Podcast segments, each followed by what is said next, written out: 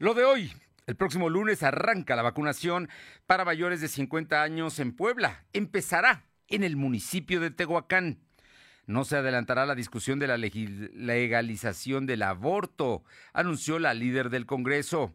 Y otro 30 de abril en festejos plenos para los niños. Les urge que terminen las restricciones por la pandemia. Polémica por la candidatura de Claudia Rivera a la presidencia municipal de Puebla. El gobernador advierte que le pueden negar el registro y ella sostiene que no tendrá ningún problema para empezar campaña el martes. La temperatura ambiente en la zona metropolitana de la ciudad de Puebla es de 23 grados. Lo de hoy te conecta. Hay bloqueos en el puente internacional. Está pidiendo el apoyo de la policía. Noticias, salud, tecnología, entrevistas, debate, reportajes, tendencias, la mejor información. Lo de hoy, Lo de hoy radio con Fernando Alberto Crisanto. ¿Qué tal? ¿Cómo está? Qué gusto saludarle en este viernes, viernes 30 de abril.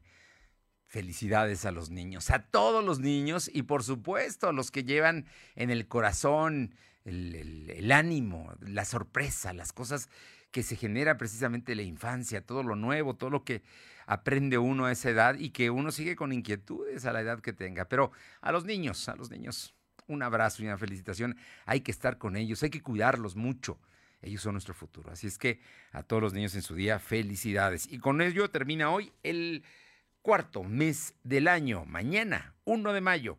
Arranca, mañana es día festivo, mañana hay manifestaciones, le vamos a contar de ello y mañana precisamente eh, arranca el quinto, el quinto mes de este 2021 que vuela y todavía no hay vacunas. ¿eh? Le vamos a platicar que van a empezar a vacunar apenas a los de mayores de 50 años, de 50 a 59 años de edad, pero de Tehuacán. Así es que por lo pronto los poblanos de la capital tenemos que esperar, los de la Sierra Norte también, los del sur también, van con Tehuacán el lunes, a partir del lunes allá la vacunación.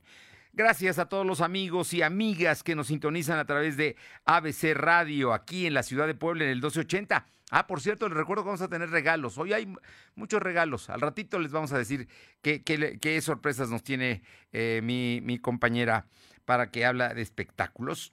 Eh, Claudia, y ahí nos dirá exactamente qué es, qué es lo que tiene para regalar. En la que buena, Ciudad Cerdán 93.5, en Radio Jicotepec en el 92.7, allá en la Sierra Norte, y también allá en el 570, y la Magnífica en el 980 en Izúcar de Matamoros. A todos Gracias, gracias por sintonizarnos y también a quienes nos siguen y lo pueden hacer durante el fin de semana a través de la plataforma www.lodehoy.com.mx y en las direcciones de Facebook, Twitter, Instagram, YouTube y Spotify, que es LDH Noticias. LDH Noticias, ahí nos encuentra, y en Telegram como lo de hoy Noticias. Vamos con las noticias ahora que se generaron en las últimas horas y bueno, precisamente vámonos con el tema de la vacunación que arranca concretamente en Tehuacán. ¿Van a ser eh, mm, vacunas Pfizer o, de, o de cuáles, estimado Silvino? ¿Qué tal? Muy buenas tardes. Pues informarte a ti y al auditorio que la vacunación anti-COVID de personas de 50 a 59 años de edad iniciará el próximo lunes 3 de mayo en el municipio de Tehuacán. Así lo informó el secretario de Salud, José Antonio Martínez García. El secretario confirmó que se encuentran en Puebla las 91.400 dosis de Pfizer, de las cuales 61.000 serán destinadas para personas de 50 años, mientras que el resto será para el personal médico. Comentó que la mañana de este viernes se terminará de definir los centros de vacunación donde se incluyen las instalaciones del IMSS ISTE e ISTEP. Además, recordó que todas las personas de 60 años que no pudieron vacunarse lo pueden hacer, lo pueden hacer en este bloque, donde se les dará prioridad.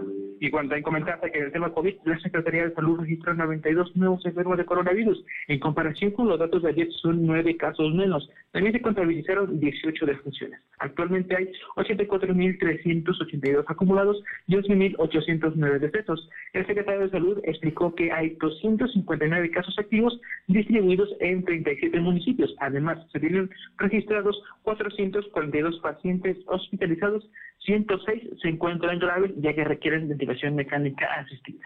La información. Gracias, Silvino. Así es que ya me imagino que va a salir toda la forma en la que van a empezar a vacunar allá en Tehuacán, ¿no? En los centros de salud seguramente. Ya con la experiencia que se tiene, la gente que tiene 50, 59 años deberá presentar el registro que debió haber hecho a el portal Mi Salud eh, punto, eh, mi salud, es mi vacuna punto salud punto punto mx.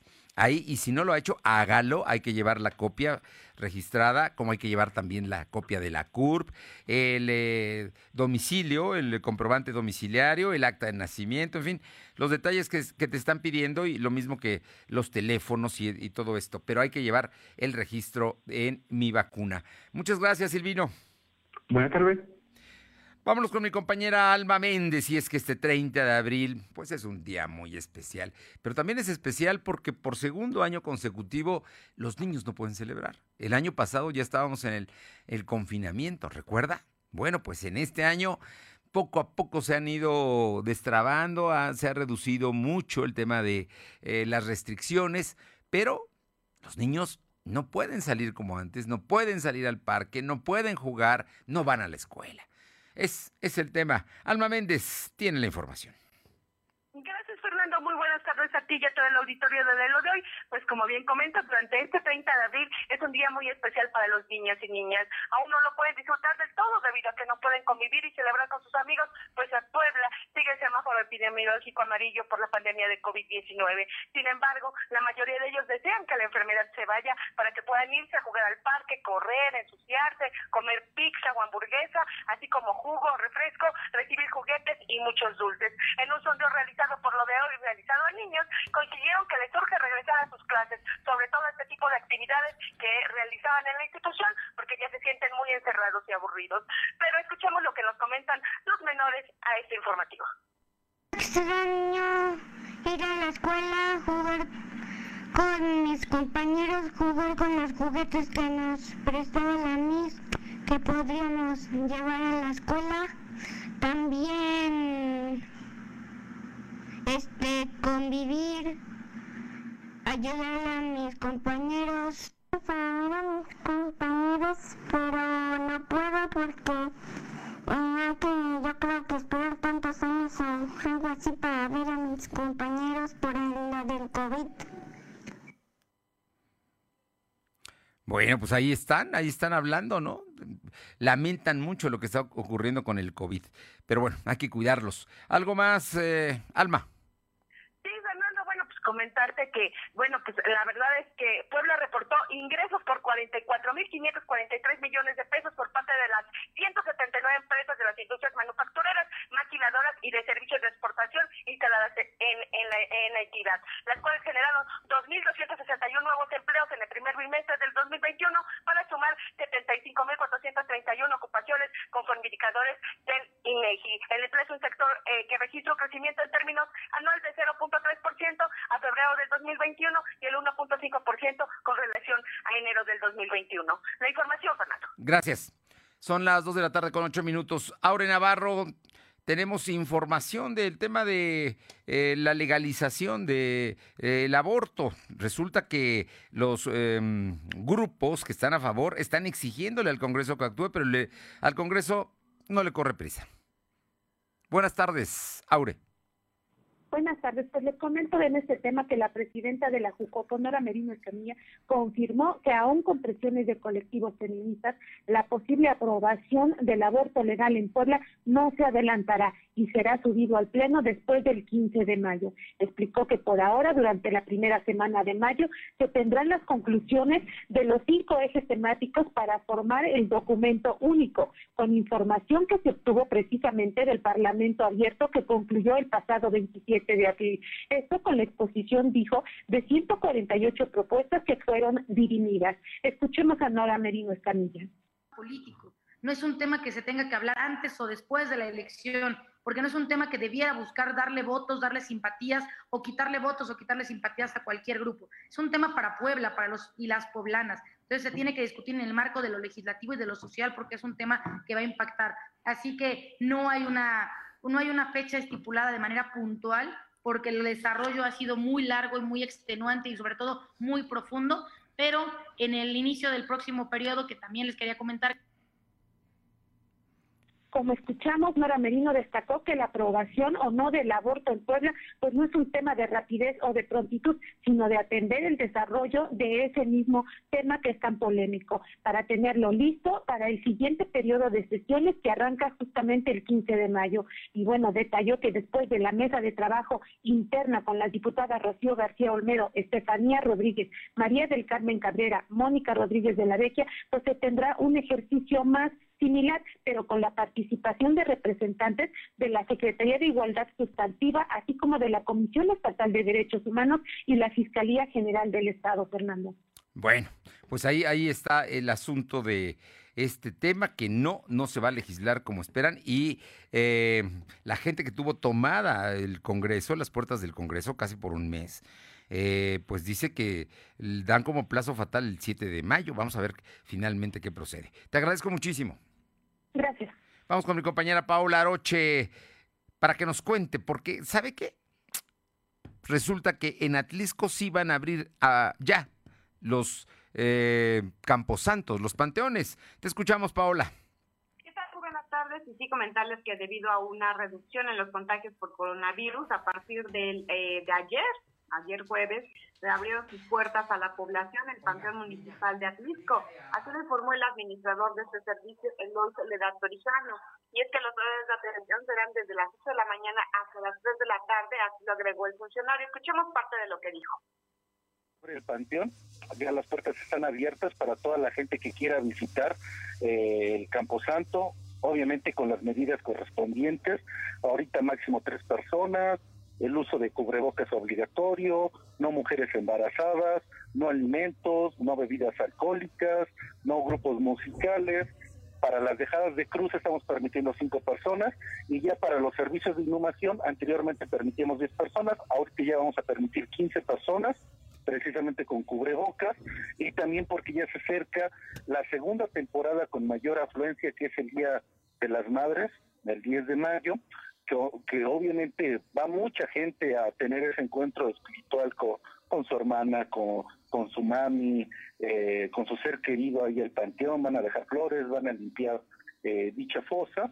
Eh, entonces, con el ánimo para preservar estas, costumbres muy arraigadas para nosotros los mexicanos, también obviamente lo vamos, lo entrada al Camposanto será controlada para el próximo 10 de mayo y que eh, pues estarán checando que se cumplan con todas las medidas de sanidad.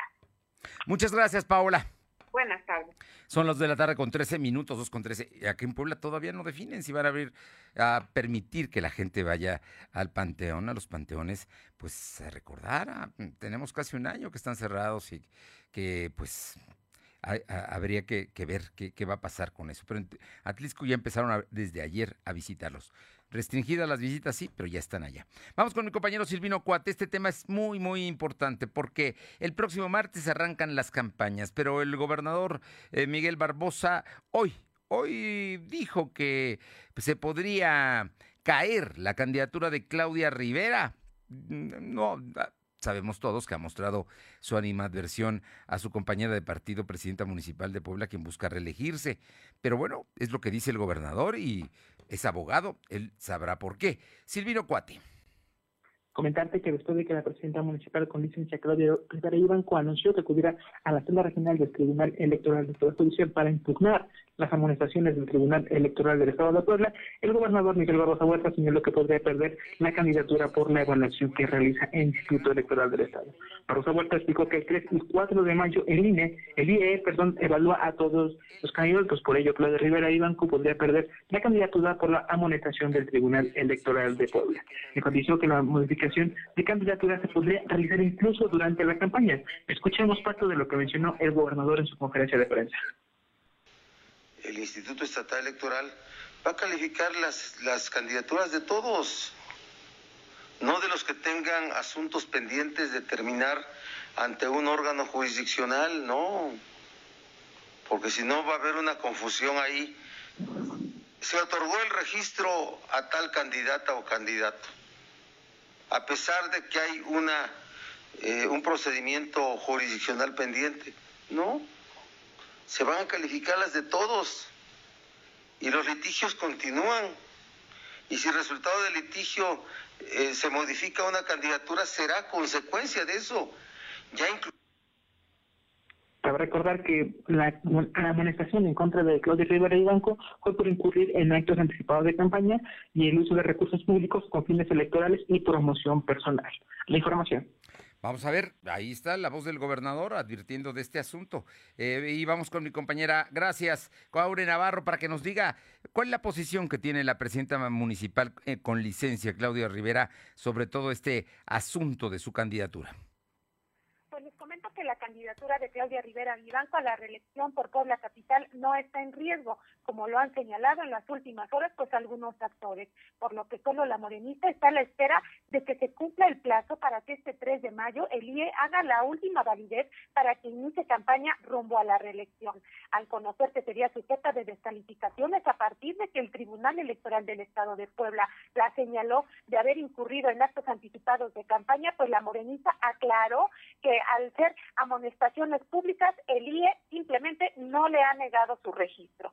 De la declaración que hizo este día el gobernador Luis Miguel Barbosa Huerta sobre la posibilidad de que perdiera precisamente ese registro como candidata ya oficial, integrantes de su equipo cercanos a la morenita confirmaron a este medio que la edil con licencia respeta la ley electoral y no contempla hasta ahora responder dicho señalamiento. Reiteraron así que Rivera Vivanco mantiene firme la intención de impugnar ante la Sala Regional del Tribunal Electoral del Poder Judicial de la Federación, pues el resolutivo que la señala de haber aparentemente hecho promoción personalizada y uso indebido de recursos públicos cuando afirmaron que no es así. Por su parte, Magali Herrera, recordemos, coordinadora de comunicación estatal y nacional de la coalición de Juntos Haremos Historia en el estado de Puebla y que estaría encargada precisamente de todo este proceso electoral, calificó de grave el linchamiento mediático y político que se está haciendo en contra de Claudia Rivera Vivanco, Fernando. Bueno, ahí está, fijando posición la gente de Claudia Rivera, que ellos confían arrancar campaña el próximo martes. Muchísimas gracias. Gracias. Son las 2 de la tarde con 17, 2.17. Lo de hoy es estar bien informado. No te desconectes. En breve regresamos. Regresamos. mi vida. Otra tostadora para la colección. Mamá siempre amará tus regalos, pero este año sorpréndela en grande con un Zoom. El celular ideal para que estés cerca de sus seres queridos. De tal mamá, tal cariño. Zoom, cerca de todos. De venta en Coppel. Lo de hoy eres tú. Tu opinión nos interesa. Deja tu mensaje vía WhatsApp al 2223 2375 83. Comparte tus imágenes y tus reportes por Telegram al 2223 2375 83. Hugo Eric Flores Cervantes, presidente nacional del PES. La humanidad ha creado un mundo donde casi todo es desechable. Usar y tirar sin remordimiento pero inclusive la vida, la vida no se tira. La vida se respeta, se cuida y se protege. La vida es el más importante de todos los derechos. Por la vida y la familia decimos no al aborto. PES, Partido Encuentro Solidario. Lo de hoy radio, con Fernando Alberto Crisanto. La información y tendencias que debes conocer. De lunes a viernes, de 2 a 3 de la tarde, por esta frecuencia. O por internet, www.lodehoy.com.mx. Él me enseñó a fumar cristal, pero no me, no, yo no me sabía aprender y por acá me enseñaron. Pero mis hijos a mí no me han visto hacer eso. Sí saben qué clase de mamá tienen porque saben toda mi vida. Me metí a chochos. Activo, piedra Cualquier gente que me veía le pegaba. Mis hermanas me hablaban, ¿y qué crees? ¿Cómo tenemos un pedo? Y como loca iba y me, peleaba con quien fuera. No me daba miedo, caía a la cárcel. El mundo de las drogas no es un lugar feliz. Busca la línea de la vida, 800-911-2000. Lo de hoy es estar bien informado. Estamos de vuelta con Fernando Alberto Crisanto. La tecnología es lo de hoy. Mantente conectado los viernes para cerrar semana y para cerrarla bien está con nosotros Michelle Olmos, consultora en redes sociales, que sabe mucho del tema. Y hoy en Puebla Tecnológica, Michelle Olmos nos habla de un asunto que estoy seguro que usted ha visto o le ha tocado, cuando se ignora a la pareja por estar en el teléfono celular. ¿Qué tal? Seguro que sabe quizá lo haya experimentado, quizá lo haya padecido o conozca a quien sufre por esta situación. Cuando la pareja se ignora por estar en el celular. De eso habla esta tarde Michelle Olmos. Mich, muy buenas tardes. Amigos de lo de hoy, ¿cómo están? Como siempre me da muchísimo gusto saludarlos. Y tenemos un súper tema, porque a ver, ya hay un término que seguramente has escuchado que se llama fobbing o fobbing, que es ignorar a tu pareja por estar con el celular. Este término ha evolucionado y de hecho desde el 2016 eh, surgió esta palabra de tecnoferencia.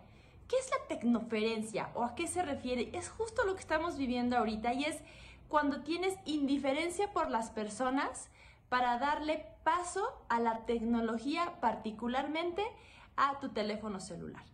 El fobbing solamente era con parejas, es decir, cuando ignoras a tu pareja porque prefieres estar en el celular o en cualquier otra cosa, o sea, jugando tal vez, viendo tus redes sociales, leyendo noticias, entre otras cosas. Pero la tecnoferencia tiene que ver con una alienación, es decir, ya prefieres estar en el celular, informarte con el celular, entablar conversaciones a través del celular y no de manera presencial. Lo estamos viviendo ahora con el tema del confinamiento, se ha acelerado, se ha acentuado, pero ya hay estudios que revelan que la tecnoferencia está afectando a mujeres y a hombres en el tema familiar, en el tema de relaciones amorosas y algo muy importante, en el tema de los papás con los hijos. Los hijos prefieren ahora vivir en este entorno de tecnoferencia, es decir, ser indiferentes al entorno familiar, ser indiferente a los papás y solamente recibir la información de su teléfono móvil. Recordemos que ahora la educación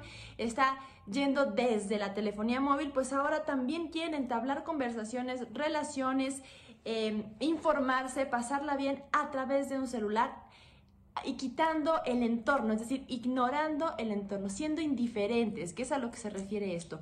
En nuestro país está aumentando el número, tenemos en menores 4 de cada 10 niños que tienen tecnoferencia, en mujeres tenemos 8 de cada 10 que sufren la tecnoferencia y en hombres 6 de cada 10. Es decir, se está acentuando, eh, lo están haciendo más los hombres, por eso las mujeres están resintiendo esto, porque recuerden que 6 de cada 10 que lo sufren, es decir, que están con su pareja y sufren esta indiferencia. Pero algo muy importante son los menores de edad que están recibiendo toda la información emocional y de carga emocional a través de la telefonía. Ustedes siempre tienen la mejor opinión. ¿Se están topando con la tecnoferencia? Sí, no, escríbanos aquí. Nos vemos el próximo viernes. Adiós. Gracias, Mitch, gracias. Y sí, hay, hay, hay que asumir con responsabilidad eso que está pasando, porque a lo mejor nosotros somos responsables de esta indiferencia hay que cuidar nuestras relaciones personales, diría yo. Por otra parte, son las 2 de la tarde con 23 minutos. Le comento que los diputados discuten el desafuero a Francisco García Javier Cabeza de Vaca en una sesión donde el gobernador de Tamaulipas no está presente. La Cámara Baja se erige hoy como jurado de procedencia para conocer y resolver el desafuero de García Cabeza de Vaca, quien estuvo representado por su abogado Alonso Aguilar Sincer. Así es que, pues seguramente júrelo, lo que va a suceder es que van a desaforar al gobernador panista de Tamaulipas. Vamos con mi compañera Aure eh, Navarro, porque estamos a 37 días de las elecciones, Aure. Te escuchamos. Así es, a 37 días de los comicios del 6 de junio, de las 29 entidades donde el Poder Federal ha registrado del 4 de marzo al 30 de abril 234 casos de candidatos que han denunciado ser sujetos de amenazas o actos de violencia, Puebla se ubica en la posición 21, con tres hechos de esta índole. Durante la mañanera, la titular de la Secretaría de Seguridad y Protección Ciudadana, Rosa Isela Rodríguez Velázquez, reiteró que el día de las votaciones los candidatos deben saber que podrán llamar al 911 para denunciar que han recibido pues algún tipo de amenaza, para activar así los protocolos de protección a su persona. Explicó que esto forma parte de la estrategia de seguridad y protección electoral que se mantiene vigente entre la Federación, los estados y los municipios donde habrá elecciones el 6 de junio. Escuchemos. La presión contra aspirantes no es un asunto generalizado en todo el país, sino que se concentra en algunos lugares donde la delincuencia organizada y la delincuencia de cuello blanco buscan influir políticamente. 48% se ubican en seis entidades. El 82% de quienes han solicitado apoyo son candidatos y candidatas a presidentes municipales, diputaciones locales y ayuntamientos. Como bien escuchamos, Rodríguez Velázquez precisó que del 82% son quienes han pedido apoyo, pues precisamente son aquellos que son candidatos a presidentes municipales y diputaciones locales. Y el 18% restante, pues son aquellos que aspiran a una gubernatura o diputación federal, Fernando. Bueno, pues ahí está el asunto, ¿eh? Delicado, delicado este tema de la violencia en contra. Afortunadamente en Puebla nos es de los estados con mayores casos reportados. Muchas gracias, Aure. Gracias. Y vámonos con mi compañera Alma Méndez, porque hoy de alguna manera hay reactivación del comercio. Por cierto, que las jugueterías estaban desde las siete y media, ocho de la mañana abiertas. Te escuchamos, Alma. Pues hasta un incremento del 10% en ventas, reportan dulcerías y jugueterías por las festividades del Día del Niño. Comerciantes aseguraron a lo de hoy que la demanda de compra es notoria y beneficia a los locatarios luego de haber tenido este, bajas ventas en las semanas anteriores, esto después de la temporada de Reyes y los decretos. Sergio López, ubicado en la calle 16 Poniente, dijo que para este día los comerciantes hacen pequeñas inversiones para tener disponibles artículos de moda y que resulten atractivos para los Reyes del Hogar, por lo que desde la última quincena del mes se ve este ligero aumento en las ganancias. La información, Fernando. Y el rector de la BOAP, Alfonso Esparza Ortiz, habló precisamente de los niños este día. Así es, Fernando, como y señaló que todas las niñas y niños deben de disfrutar de una vida plena para que su imaginación, creatividad y sueños sigan creciendo. Durante sus redes sociales, el académico señaló que es el momento de crear a los menores los medios para que tengan equidad, paz, justicia y alegría. En el marco de la celebración del 30 de abril, este viernes se realizará el Festival del Niño y la Niña a las 15 horas por el canal 18.1, donde habrá malabares, títeres de bola, confeti y música con la conducción de Nacho Pata. Asimismo, cabe mencionar que el Complejo Cultural de la UAP ha tenido todo el día programación para niños mediante el Facebook eh, de CCUBA, que seguirán hasta las 8 de la noche de este viernes. La información, Fernando. Bien, muchísimas gracias y felicidades nuevamente a los niños. Vámonos con mi, mi compañero Silvino Cuate, que tiene más información. Silvino, te escuchamos comentarte que el incendio de Tela do Campo ha afectado a 480 hectáreas de pastizales. Hasta ahora se tiene un control del 70% y la etapa de liquidación se encuentra en un 50%. Así lo informó la Secretaría de Gobernación, Ana Lucía Mayor. La funcionaria estatal aseguró que la Secretaría de Medio Ambiente enviaría una nueva brigada este viernes para sumar a los 124 combatientes al fuego. Comentó que en el lugar se encuentran elementos de la Comisión Nacional Forestal, de la Secretaría de Medio Ambiente del Estado, Guardia Nacional y voluntarios que están combatiendo este incendio estaría llevando cuatro días desde que inició. Escuchemos parte de lo que mencionó la secretaria de Gobernación. Eh, recordarles a los pobladores, a la gente de las comunidades que, que no hagan contrafuegos sin coordinarse con aquellas personas que están a cargo de los trabajos eh, del coordinador del incidente. Eh, ayer se pusieron en peligro las vidas de las brigadas que están trabajando en sitio, que sí se sumen a los esfuerzos, pero que se coordinen con el, con el trabajo. Le exhorto a la población de coordinarse, esto en beneficio y por la seguridad de todos los que la secretaria también resaltó que la lluvia de ayer que se registró, eh, bueno, fue benéfica, sin embargo, aún se sigue atendiendo el fuego y están participando diferentes dependencias, incluyendo voluntarios. De información. Alguien mintió ayer porque ayer nos habían dicho que ya estaba controlado y hoy sabemos que dice la secretaria que apenas el 60%, o sea que el 40% sigue siendo fuego y con estos vientos que han caído, pues me imagino que se atiza precisamente el fuego. Y algunos son pastizales, pero otros es bosque, ¿eh? O sea que yo creo que como la secretaria es de Guanajuato, no conoce la Sierra Poblana. En fin, gracias. Buenas tardes. Son las 2 de la tarde con 29 minutos, 2.29. Lo de hoy es estar bien informado. No te desconectes. En breve regresamos. Regresamos.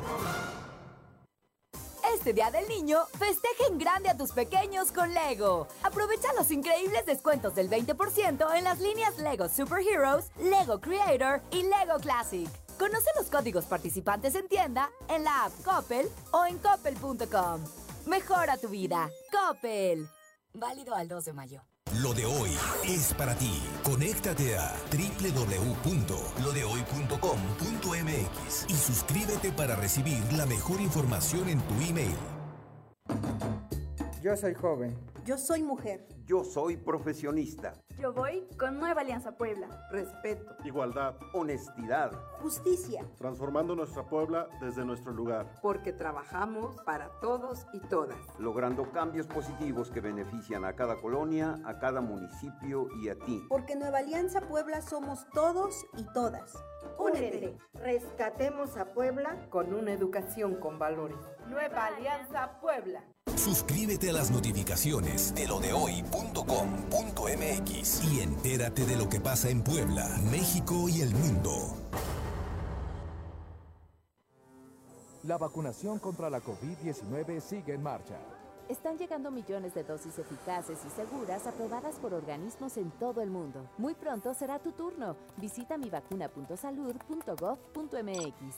Recuerda, la vacunación es universal, gratuita y voluntaria. Cuidémonos entre todos, vacúnate y no bajes la guardia. Secretaría de Salud. Este programa es público ajeno a cualquier partido político. Queda prohibido el uso para fines distintos a los establecidos en el programa. Lo de hoy es estar bien informado. Estamos de vuelta con Fernando Alberto Crisanto. Los personajes de hoy, las ideas y los hechos se comparten en la entrevista. Bien, y hoy es el Día del Niño y por ello hemos molestado y le agradezco muchísimo a la maestra María del Carmen Mora Ávila, catedrática de la Facultad de Educación de la Universidad Popular, la UPAEP, pues para platicar precisamente de los niños, porque pues ya tenemos un año de confinamiento, sin clases. Por segunda ocasión, ah, un 30 de abril, no se celebra como se celebraban. Me imagino que Mari Carmen, como tú y como yo, nos tocó, ¿no? Digo, soy mucho más grande que tú, pero en la escuela se hacían eh, festivales, fiesta, en fin, regalos. Y hoy todo cambió. Eh, Mari Carmen, muy buenas tardes y muchísimas gracias. Buenas tardes, Fernando. Un gusto saludarte a ti y a, tu audiencia. Y bueno, como bien decías, a nosotros nos tocó de una manera muy diferente, ¿verdad? Sí. Eh, justo, eh, fíjate que eh, saliendo en la mañana, ¿verdad? En camino a mi consultorio, me tocó ver una escena que me conmovió bastante. pues se les ocurrió, ¿verdad? En alguna institución educativa hacer un desfile del Día del Niño en automóviles. Entonces, bueno, fue padrísimo ver a docentes, porque me imagino que eran los docentes de la institución, eh, disfrazados de, no sé, Mickey Mouse, de payasos, de abejitas, de diferentes personajes infantiles, mientras sus alumnos iban pasando en una caravana dentro de los autos con los papás. Entonces, bueno, esa idea me pareció fabulosa. No sé si en todas las instituciones educativas hayan pensado en algún evento para festejar justo el Día del Niño, pero para mí fue una claridad de eh, cómo podemos ser resilientes ante una situación tan terrible como la que hemos vivido a lo largo de este tiempo gracias al impacto de la pandemia. ¿Cuáles son las recomendaciones que tú harías con tu experiencia y tu conocimiento a, nosotros los mayores para tener esa relación con los niños, que no solamente sea el 30 de abril, ¿eh? porque yo creo que este asunto va para más, va para más tiempo y, y, para cuidarlos y para que, pues para que el mundo sea mejor para ellos, ¿no? Digo, la verdad es que están viviendo un momento muy complicado los niños. Claro, indiscutiblemente. Y bueno, hago alusión a, a este evento del que fui testigo por la mañana, eh, precisamente como una de las estrategias que podemos realizar nosotros los adultos, ¿verdad? Eh, para beneficio de los niños y, de las familias en general, ¿verdad? Porque obviamente un papá y una mamá que ven a sus hijos en un estado de salud tanto físico como mental y emocional eh, positivo, adecuado, pues también les genera a ellos bienestar, ¿verdad? Y tranquilidad. Entonces, definitivamente, hacer estas adaptaciones o estos eventos eh, de una manera protegida, de una manera en la que no dejemos pasar por alto una celebración, en este caso eh, refiriéndonos al Día del Niño. Y yo iría más allá, allá, no solamente a nuestros niños por edad cronológica, sino también a nuestro niño interior, ¿verdad? Creo que si nosotros estamos en contacto con este niño interior o esta niña interior, nosotros los adultos, entonces podemos tener una mayor capacidad de empatía con los hijos, con los sobrinos, con los estudiantes, con aquellos que son niños por edad cronológica. Y por lo tanto, eh, si hacemos referencia a cómo es un niño, un niño vive en el presente, un niño perdona rápido, un niño eh, aprecia todo, se sorprende de todo, agradece todo. Ajá. Si conservamos nosotros esas características o esos rasgos de la niñez, como adultos entonces viviremos una vida mucho más ligera, valga la redundancia, a pesar de circunstancias adversas que estemos presentando. Ajá, entonces indiscutiblemente eh, nosotros vamos a fungir como un modelo en el manejo de nuestras emociones ante una pandemia y ante el no poder festejar como antes lo hacíamos una fecha como la de hoy. El día de hoy leía yo la nota principal del Sol de Puebla en la cual hace mención a la orfandad que está dejando a muchos niños el tema del uso de las eh, los sistemas electrónicos, de las tabletas, el internet, los teléfonos, porque los papás los dejan y ahí se quedan por horas. Entonces, hay situaciones en las cuales nosotros tendríamos que interactuar más con ellos y no permitir nada más que lo hagan a través de eh, los recursos tecnológicos. Claro, indiscutiblemente. Eh, ante la emergencia, ¿verdad? Todos nos hemos visto obligados a hacer mayor uso de la tecnología. Y puede ser que incluso antes de la pandemia, eh, a mí ya me haya tocado observar a padres de familia, por ejemplo, en restaurantes, en lugares públicos, etcétera, en, en los que si el niño lloraba, y estoy hablando de pequeños de dos, tres añitos de edad, o sea, no, no más grandes de esa edad, en los que si el niño lloraba o este le pedía al papá o a la mamá jugar, lo primero que sacaba el papá o la mamá era una tableta, ¿no? Sí. Y con eso calmaban los hijos. Entonces, por supuesto, que se ha estado perdiendo, yo pienso que desde antes de la pandemia, mucho esta interacción, este contacto persona a persona, en donde yo, eh, como papá o como mamá, aprenda a conocer a mi hijo y a, saber qué es lo que lo calma cuando está irritable, cuando está enojado, cuando hace un berrinche, cuando está triste, y no por otros medios como en este caso un aparato electrónico. Entonces, definitivamente que también en la consulta privada eh, se ha visto un incremento de los casos de ansiedad en niños, cuando antes esto se veía tal vez a partir de la adolescencia o la vida adulta, pensando en que eh, pues un adolescente o un adulto ya tiene mayores preocupaciones que un niño, ¿verdad? Pero efectivamente, dado el, eh, la falta de contacto y la interacción continua con aparatos electrónicos y el contenido que los niños ven ahora, ha aumentado esta, este índice o esta incidencia en los niveles de ansiedad infantil. Pues eh, María del Carmen Mora Ávila, hay que, hay que entenderlos, hay que quererlos, hay que demostrárselos verdaderamente para que las cosas mejoren para ellos. Porque este mundo es muy complejo, muy complicado. Y mira, esta generación va a saber de pandemia, ¿no? Va a crecer los niños y recordarán siempre lo que está pasando en esta época. Totalmente. Y entonces, así como nosotros, adultos, recordamos nuestra infancia y también momentos que no fueron tan gratos y nos han querido, nos han quedado, perdón, algunas heridas de la infancia, eh, tenerlo presente, ¿verdad? Eh, para estar pendiente de no generarlas en nuestros hijos. Eh, y obviamente si nosotros estamos al tanto de nuestros niños interiores, de las necesidades de nuestro niño interior, va a ser mucho más sencillo también contactar con las necesidades de nuestros hijos, de los niños que tenemos enfrente. ¿ah? Y definitivamente em, será conveniente hablar su lenguaje. ¿Y cuál es el lenguaje de los niños? El lenguaje universal es el juego. Pues ahí, ahí estamos, ¿no? Yo creo que es muy importante que esta celebración no pase en vano, pero saber que todos los días hay que actuar de la misma forma con ellos.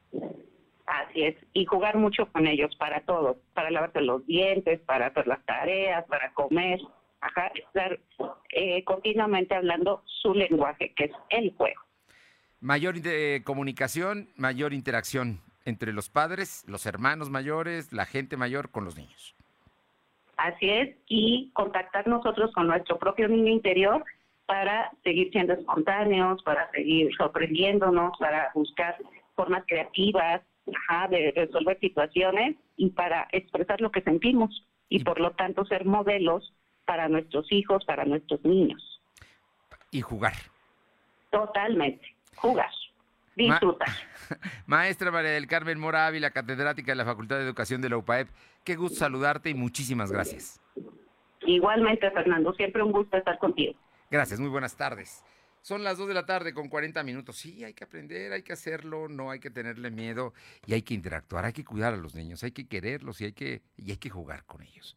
Vamos con mi compañero Silvino Cuate, tiene información el día de hoy. El gobernador Barbosa fijó posición, ¿eh? una posición severa en términos de, de las deudas que vía los eh, planes de inversión que se hicieron con empresas, el gobierno del estado tenía, digamos, en el caso del CIS, en el caso de eh, la plataforma de Audi, el Museo Barroco, fueron inversiones a largo plazo que hicieron los empresarios y el gobierno iba pagando mensualidades. Pues el gobernador Barbosa dice que va a echar para atrás todo esto y para ello está en litigios ya con el CIS, por lo pronto, que son la familia Abed. Te escuchamos, Silvino. Muy buenas tardes efectivamente, el gobernador Miguel Barrosa Huerta aseguró que su administración ya emprendió un litigio en contra del CIS y está a punto de comenzar el mismo procedimiento en contra de la plataforma Audi y el Museo Internacional Barroco. El mandatario poblano dijo que estas obras son deudas simuladas, por ello su administración determinó impulsar litigio. Cabe recordar que el 1 de agosto del 2019 el gobernador Miguel Barrosa Huerta reveló que la deuda pública en Puebla asciende a los 44 mil millones de pesos. El gobernador Barrosa Huerta aseguró que durante la pandemia hubo áreas de gobierno que no pasaron no pararon sus labores. Prueba de ello fue la Secretaría de Seguridad Pública y el personal de salud que estuvo atendiendo a todos los enfermos de coronavirus. La información. Bueno, pues ahí está, hay demandas contra ellos, yo creo que para no pagarles, ¿no? De, de todas maneras, hay, hay una obligación y hay contratos de parte del gobierno con las empresas. Vamos a ver qué dicen las empresas de todo esto que se va a llevar a cabo. Y, tenemos algo más, eh, Silvino. Toda la información. Gracias. Vámonos con mi compañera Alma Méndez para que nos comente sobre la Profeco y las tiendas departamentales. Ah, antes vamos con Aure. ¿Qué tenemos, Aure? Te escuchamos. Les comento que los resultados de los exámenes que se le practicaron al menor de 15 años que denunció al diputado federal Saúl Huerta Corona por violación, pues dio positivo de etanol, sustancia con la que fue intoxicado por quien reconoce como su agresor.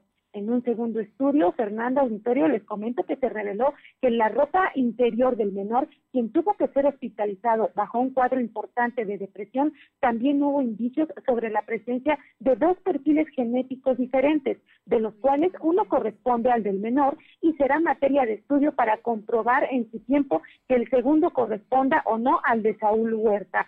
Por lo anterior, la Fiscalía General de Justicia de la Ciudad de México determinó que el menor de 15 años sí fue abusado y drogado, por lo que el delito fue integrado ya desde ayer en la carpeta de investigación. Es importante señalar que fue, que fue justo la Fiscalía para los Delitos Sexuales de la Ciudad de México la que realizó los exámenes toxicológicos y psicológicos siendo este último el que evidencia que el menor se comporta como alguien que ha sufrido una agresión sexual. De todo esto, comentar, Fernando, que todos los coordinadores de los diferentes grupos parlamentarios pues ya determinaron sacar de la congeladora tres procesos de desafuero, siendo uno de ellos de los más importantes y polémico el de Saúl Huerta Corona, sobre quien pesan pues ya tres denuncias formales por abuso sexual, dos con procesos iniciados en México y una, recordemos, en Estados Unidos, todos por abuso sexual contra menores, Fernando.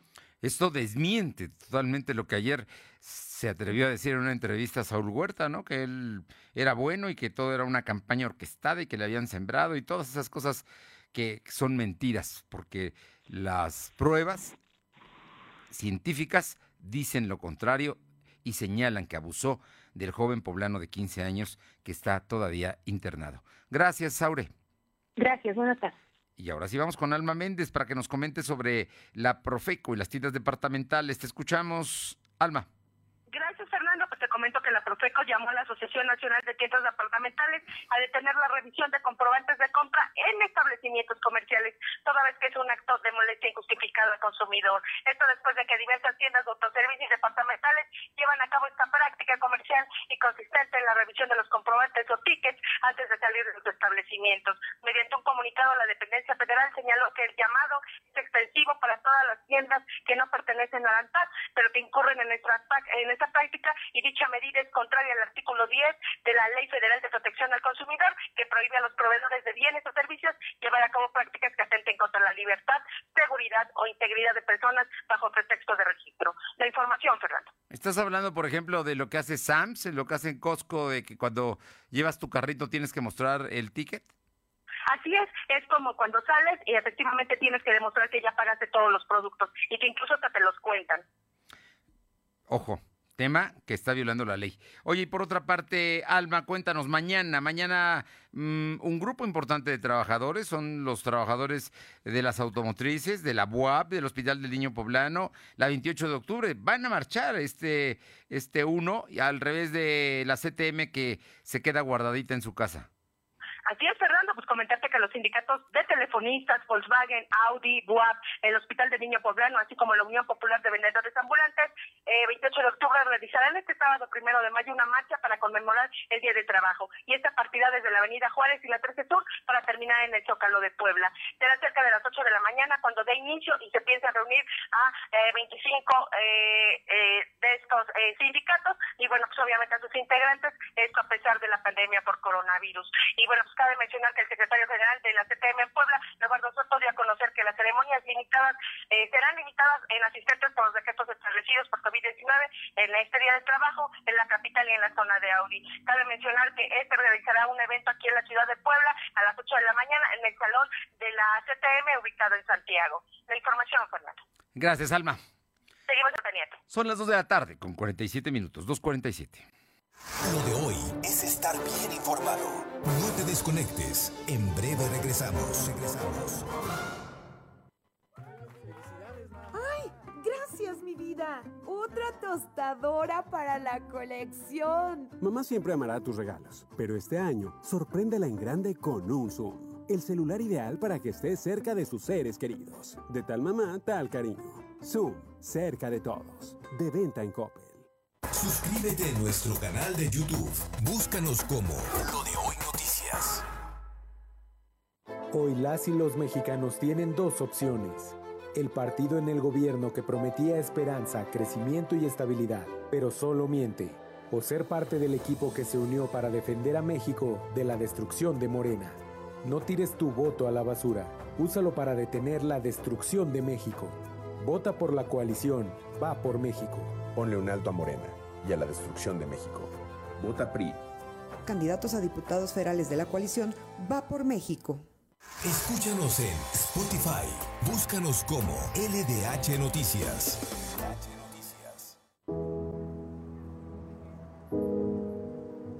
En el México de antes nos tenían de rodillas. Hoy, todos los mexicanos hemos empezado a levantar la frente.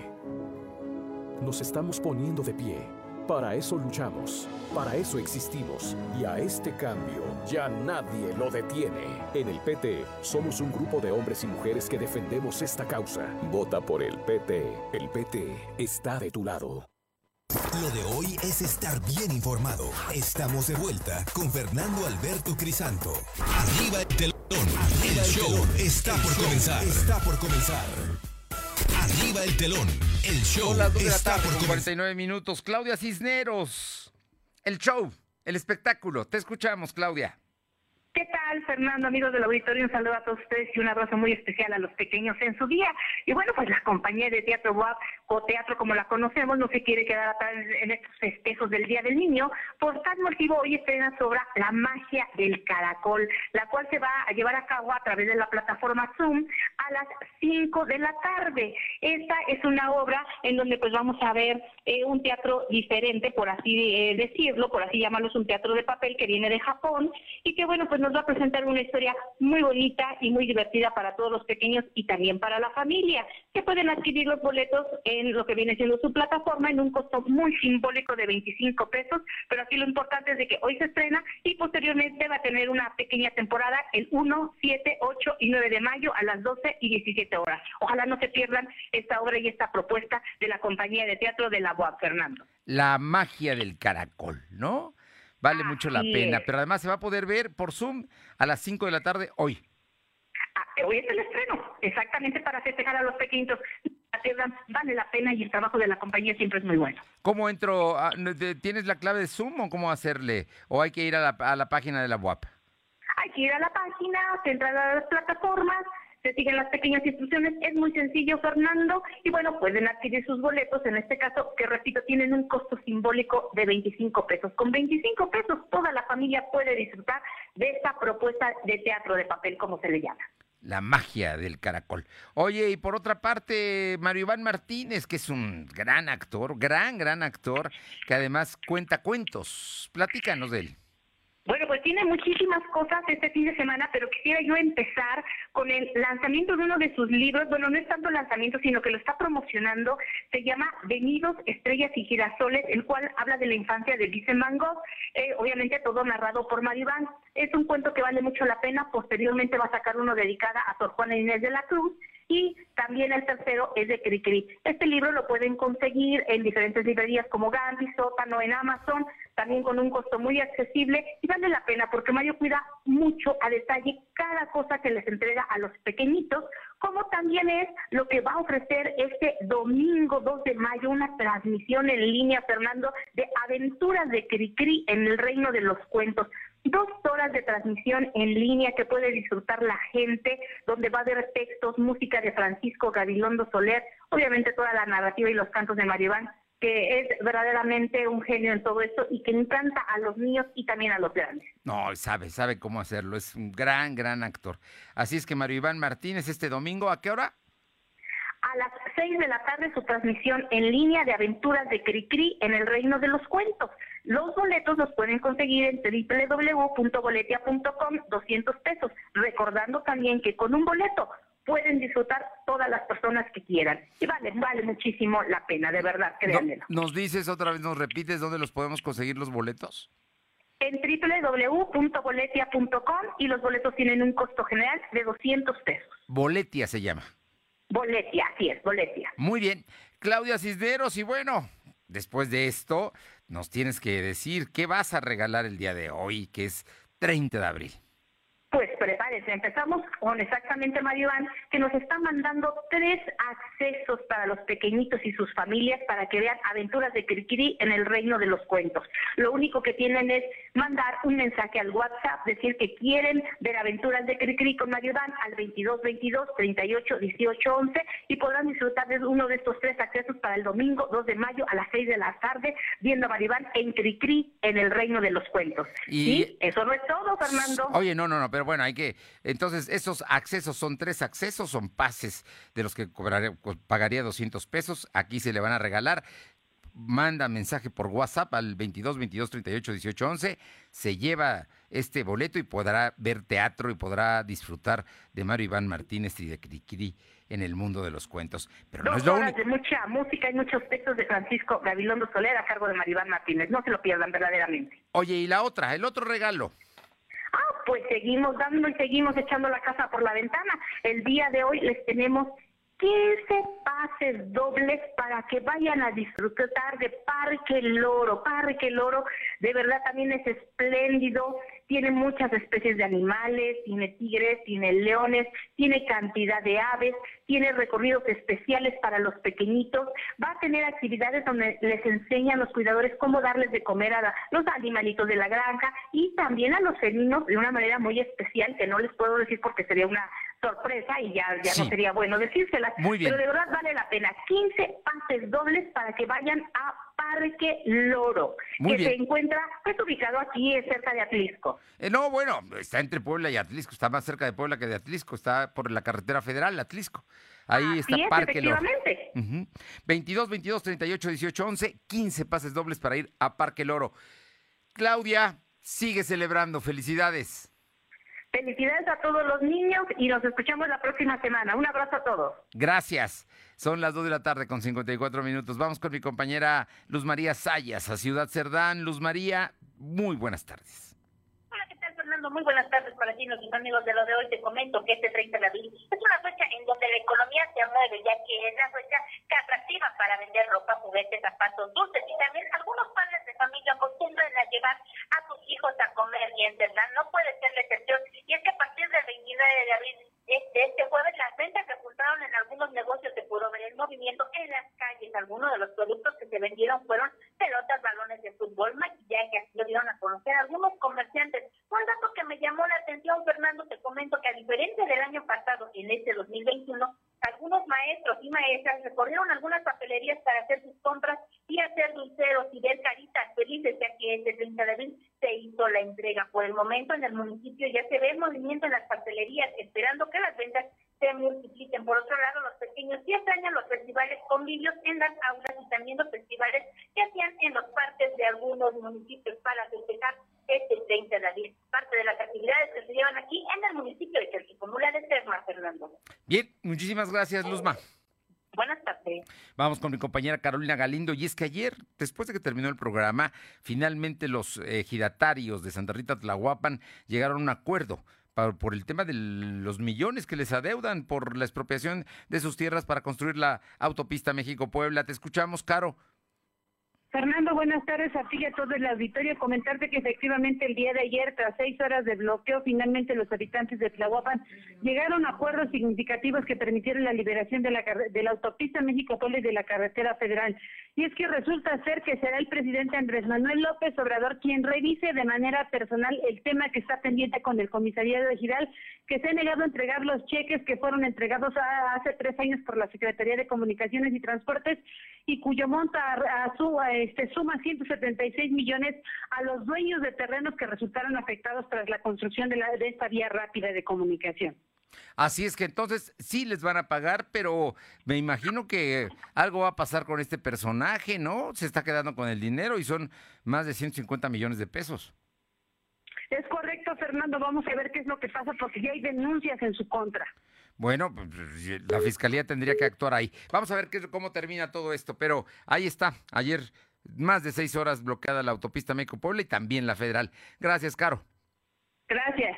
Vámonos ahora con mi compañero Uriel Mendoza a la zona de la Mixteca, concretamente a la Junta Auxiliar de San Nicolás Tolentino. Uriel, muy buenas tardes. Fernando, muy buenas tardes. Hay información del municipio de Izúcar de Matamoros, donde en las últimas horas fue localizado el cadáver de un jovencito entre el puente que divide a la comunidad de San Nicolás Tolentino y a la comunidad de San Felipe Ayutla, esto perteneciente al municipio de Izúcar de Matamoros. El hallazgo, de acuerdo a la investigación y de acuerdo a los reportes que nos hicieron llegar, pues parte de la ciudadanía se habría dado alrededor de las 9 de la mañana cuando personas que caminaban por el lugar, bueno, pues observaron entre la afluente el cuerpo sin vida de un hombre y que de inmediato, pues bueno, alertaron a las autoridades a través de los números de emergencia. Vimos la presencia del Servicio Médico Forense, la Policía Municipal y de otros cuerpos de emergencia. Sin embargo, pues bueno, al momento de que llegaron, pues este ya no contaba con los signos vitales. Hasta el momento se desconoce la identidad de este masculino, así también eh, si se habría tratado de un homicidio. Sin embargo, pues bueno, las investigaciones continúan y una vez que tengamos más datos respecto a este caso, pues bueno, estaremos brindando más información. Por el momento, el cuerpo permanece en calidad de desconocido de un joven de aproximadamente 18 años de edad. Esto aquí en el municipio de Izúcar de Matamoros. Muchas gracias, Uriel. Y bueno, le cuento, le cuento, mire nada más lo que pasa. Andrés Roemer, ¿se acuerda? El curador de Puebla, Ciudad de las Ideas. Bueno, pues resulta que vuelve a las andadas, pero ahora en Israel. La revista Proceso informa que una mujer estadounidense de 30 años con raíces mexicanas que reside en Israel, a la que Andrés Roemer intentó seducir en un bar con el mismo patrón que utilizó en México. Narró su encuentro con el escritor que ocurrió recientemente, apenas el 19 de abril. Roemer ya se fue de México, vive allá en Israel y vuelve a las andadas, ¿no? Pues si no aprenden, pues es igual que el diputado Huerta, ¿no? Y ellos dicen que no pasa nada, que son verdaderamente unos angelitos, pero mire, nada más lo que andan haciendo en la vida. Bien, pues nos vamos. Gracias. Que tenga un excelente, excelente fin de semana. Es viernes. Pásela bien. Vamos, vamos a, a tratar de cuidarnos lo más posible, pero también no tenemos que dejar de pasarla bien con todos, con la familia especialmente. Nos encontramos el lunes a las 2. Gracias. Fernando Alberto Crisanto te presentó Lo de hoy radio. Lo de hoy radio. Te esperamos de lunes a viernes, de 2 a 3 de la tarde por esta frecuencia, en la cobertura más amplia a nivel estatal. Y síguenos en internet www.lodehoy.com.mx y en nuestras redes sociales como arroba LDH Noticias. Lo de hoy radio.